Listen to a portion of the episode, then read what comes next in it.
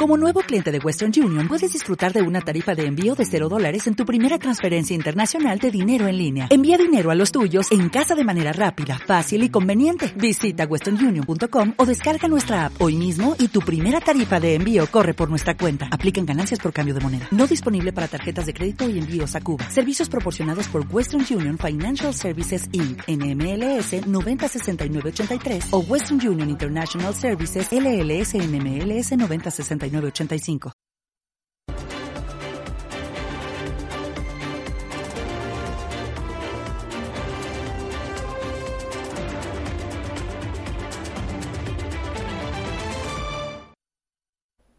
Muy buenas noches, bienvenidos a los servicios informativos de Ceuta Televisión. Comenzamos contándoles que cuatro de los viceconsejeros no electos, cesados como consecuencia de la sentencia del Tribunal Supremo, serán nombrados asesores delegados durante la próxima semana. Así lo ha confirmado el portavoz del Gobierno, que ha explicado que tras la desaparición de la Dirección General de Barriadas y los puestos de coordinadores de servicios en las mismas, el ahorro en altos cargos asciende a más de 650.000 euros. El Consejo de Gobierno ha aprobado este viernes la propuesta definitiva de la creación de cuatro puestos de asesores delegados. Serán los que ocuparán cuatro de los cinco viceconsejeros que aún no habían sido reubicados. La publicación del acuerdo, ha explicado el portavoz del Gobierno, Alberto Gaitán, se producirá en las próximas horas, mientras que los nombramientos de Adela Nieto, Benjamín Álvarez, José Luis Fernández Medina y Mina Mohamed se producirán la próxima semana. Sí, esto saldrá la publicación en el boletín de la ciudad en el día de hoy y los nombramientos se efectuarán a inicio de la semana que viene. Entonces, durante la semana que viene, pues ya ya estarán en, funcionamiento efectivo. Todo ello en la misma jornada en que se ha hecho oficial el cese de los controladores de servicios en barriadas y del director general de la misma. Con la amortización de estos siete altos cargos, ha explicado el portavoz, el ahorro para las arcas municipales ascenderá a 653.000 euros. Con este acuerdo, pues eh, se ha reducido se ha amortizado siete altos cargos menos y la reducción son unos 653.000 euros menos en, en, el capítulo de altos cargos y personal eventual de, de la ciudad. Con ambas medidas se pone punto y final, al menos por el momento, a dos de las crisis institucionales abiertas en el seno de la ciudad autónoma. La primera por la sentencia del Tribunal Supremo en contra del nombramiento de viceconsejeros no electos y la segunda tras la ruptura del acuerdo con el PSOE y la salida de todo el personal socialista del Gobierno y el acercamiento a Vox, que entre sus condiciones para aprobar el presupuesto estipuló la salida de estas personas y la desaparición de los puestos ocupados mayoritariamente por gente afín al partido de de la Rosa.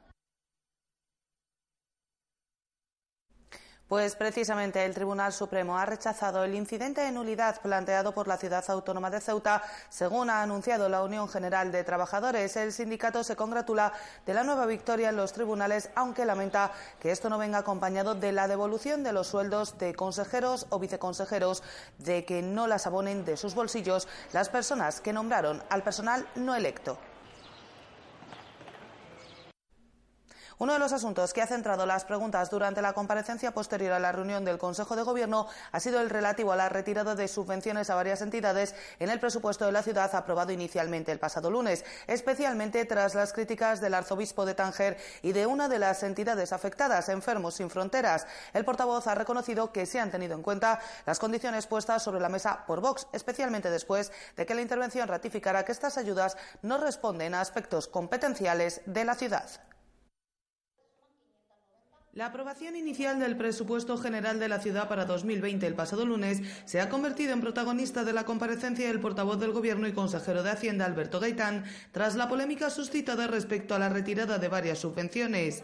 De hecho, el arzobispo emérito de Tánger era el primero en criticar la decisión de retirar fondos para atender a los más desfavorecidos, concretamente a los menores inmigrantes, en el caso de la Asociación Cardín, para destinarlos a realizar reparaciones en la iglesia de la Virgen del Carmen.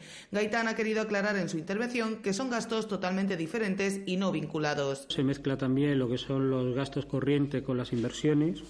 Evidentemente, la restauración de la capilla de la Almadraba, de la Virgen del Carmen, es un tema de inversión que no tiene nada que ver con gastos corrientes, como sería este caso.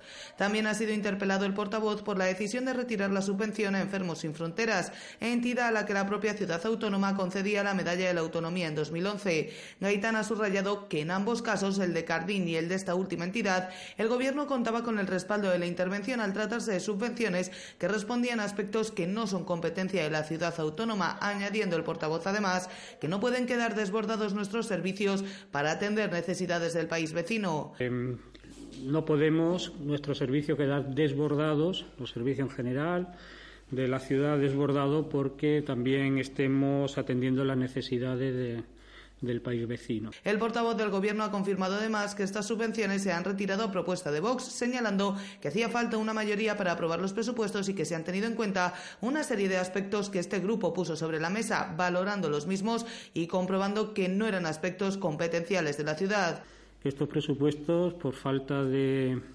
mayoría por parte del grupo político que sustenta al Gobierno, son unos presupuestos que han tenido que ser consensuados con un mayor número de, partidos de, la Asamblea, entre otros con Vox.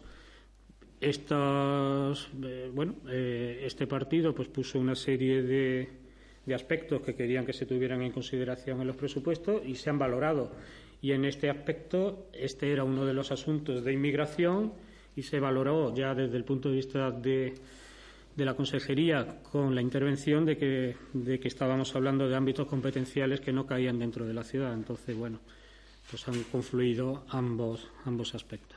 Pese a todo ello, el portavoz ha insistido en que el presupuesto contempla 70 millones de euros para el ámbito de los servicios sociales, poniendo sobre la mesa que el Gobierno siempre ha sido sensible con los más desfavorecidos.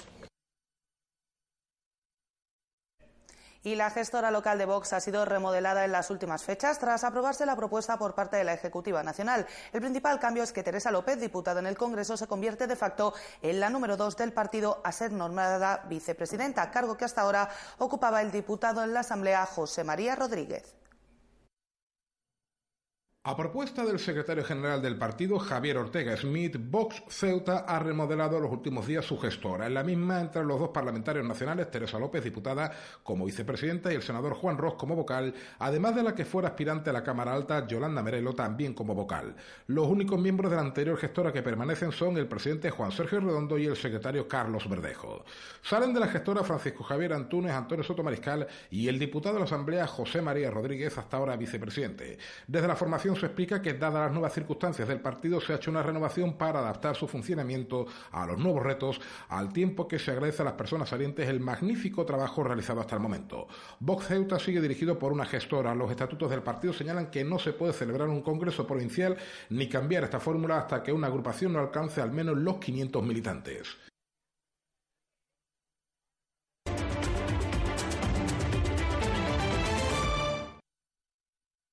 El único acusado por el caso del Lope de Vega no pasará más de 16 años en prisión. Así lo han confirmado a Ceuta Televisión fuentes jurídicas que señalan que se aplicará a este individuo la figura conocida como el triple de la mayor recogida en el artículo 76 del Código Penal. El acuerdo entre las partes pedía seis años por cada uno de los tocamientos más graves a los que habría que descontar los dos que ya lleva en prisión preventiva. Por otra parte, fuentes relacionadas con el caso dan por hecho que la parte económica del mismo acabará dilucidándose en el Supremo. El acusado por los tocamientos en el entorno del Lope de Vega saldrá de la cárcel como mucho en 2035. Todo esto debido a la figura conocida como el triple de la mayor recogida en el artículo 76 del Código Penal y tras un acuerdo entre la defensa y la acusación que reducía a seis años la cantidad de años a cumplir por los delitos más graves. Fuentes relacionadas con el caso confirman a Ceuta Televisión este acuerdo, por lo que el acusado pasaría 18 años de prisión. Sin embargo, a este tiempo habría que descontarle los dos años que ya lleva en prisión preventiva, con lo cual su salida de la cárcel se produciría a finales del año 2035. El triple de la mayor es una figura controvertida desde la aprobación del Código Penal de 1995, dado que muchos miembros de ETA, por ejemplo, se han beneficiado de la misma. Las precisadas fuentes dan por hecho, además, que la parte económica de la condena, 720.000 euros, en concepto de indemnizaciones a las familias, acabará dilucidándose en el Tribunal Supremo. Tanto si la responsabilidad civil recae sobre la ciudad como si lo hace sobre el Ministerio o ambas instituciones a la par, se dan por hecho los recursos. Varias campañas proliferan en redes sociales en los últimos días para la eliminación de la pirotecnia en celebraciones como la Navidad o la Nochevieja o su sustitución por otros métodos, principalmente para no dañar a las personas con trastorno del espectro autista. El padre de dos de estos chicos apuesta en una entrevista con Ceuta Televisión por el denominado fuego frío o cohetes sin ruido. Es tradicional que en España celebremos fiestas con fuegos artificiales, sin embargo, en las últimas semanas proliferan varias campañas en redes sociales para que esto deje de hacerse, no por capricho, sino por el perjuicio que pueden ocasionar, por ejemplo, a personas con trastorno de espectro autista. Roger Rubatinos es padre de dos niños con TEA y pide por ello que en Ceuta se aplique el denominado fuego frío, cohete sin ruido o apostar directamente por otra serie de iluminaciones. Eh, son eh, pirotecnias que están basadas en juegos de luces, en otro tipo de espectáculos que igual... Eh, te dan la vistosidad a una ciudad necesaria para que tú esas fiestas las puedas celebrar, que haya también participación y disfrute de otros colectivos y que sobre todo los que más lo necesitan pues no sufran.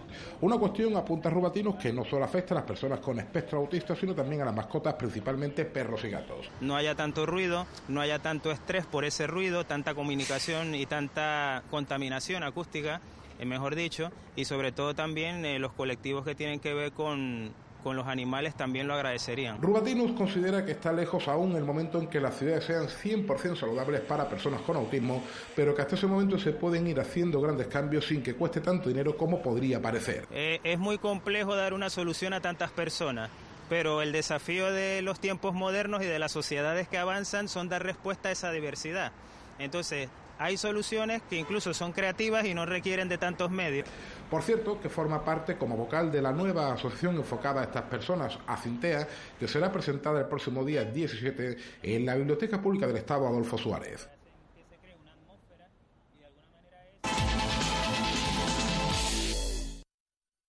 Y en el tiempo del deporte les contamos que Ismael César volvió a la titularidad el pasado sábado ante el Club Deportivo Pozo Blanco. El mediapunta, que también fue importante en la Copa tras salir desde el banquillo, considera que una de las claves del éxito de este gran momento que vive el Ceuta es el vestuario sano que ha formado la entidad caballa. Ismael César volvió a la titularidad en Alfonso Grube. El centrocampista de la agrupación deportiva Ceuta Fútbol Club se mostró muy satisfecho tras la victoria de su equipo ante el Club Deportivo Pozo Blanco por 3 a 0 en el último encuentro de este año 2019. Y la verdad que el, que el partido el partido de hoy había que sacarlo y, estamos contentos por eso, porque es verdad que el equipo eh, desde primero ahora ha salido a por el partido eh, sin importarle el tiempo ni, ni nada y bueno, eso es para estar contento hoy. A pesar de la abultada victoria, los caballas fueron conscientes de la dificultad de un partido trampa tras la fiesta de la Copa. Ismael César afirma que el entrenador ya se encargó de avisar de lo peligroso de este último encuentro del año. Sí, bueno, ya el Mister lo, venía avisando, que, es verdad que el partido era un poco trampa por el, por el hecho de que también hemos entrado algunos compañeros que no veníamos entrando en, en el once titular, pero vamos, yo creo que el, el equipo se ha visto que, esto es un equipo ante todo, que, que todos estamos disponibles y, y, se lo ponemos difícil, que, que eso es lo que me imagino que es lo que él quiere. Y nada, muy contento, la verdad que el vestuario sabía de la importancia del partido de hoy y lo hemos sacado con nota. Tras la derrota ante el Jerez Deportivo Fútbol Club, la agrupación deportiva Ceuta ha dado un golpe encima de la mesa cerrando un mes de diciembre perfecto. Ismael César considera que todo esto es debido a la gran unión que hay dentro del vestuario. Sí, bueno, el equipo ya estaba, el equipo ya estaba bien. Sí es verdad que bueno que cuando pasan esas cosas pues eh, se, escucha mucho más ruido, pero al fin y al cabo el vestuario el vestuario es un vestuario muy bueno, que al fin y al cabo en esos momentos es donde se ve se ven a, a las personas. Yo creo que el, que en eso, en eso ellos han acertado, en hacer un vestuario sano, un vestuario bueno y, y en estos momentos pues, pues mira, se, se ven aún más y, es verdad que lo hemos, lo hemos solventado de, una buena manera.